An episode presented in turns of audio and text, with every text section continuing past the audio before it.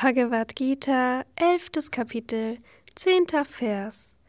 Mit zahlreichen Mündern und Augen, mit zahlreichen wunderbaren Anblicken, mit reichem göttlichen Schmuck, mit zahlreichen erhobenen göttlichen Waffen, diese Gestalt zeigte er. Kommentar Swami Shivananda Unzählige Gesichter tauchen hier auf. Arjuna betrachtete diese kosmische Form in all ihrer Großartigkeit. Er sah den Herrn überall und in allem. Die gesamte Erscheinung zeigte sich als der eine riesenhafte Körper des Herrn.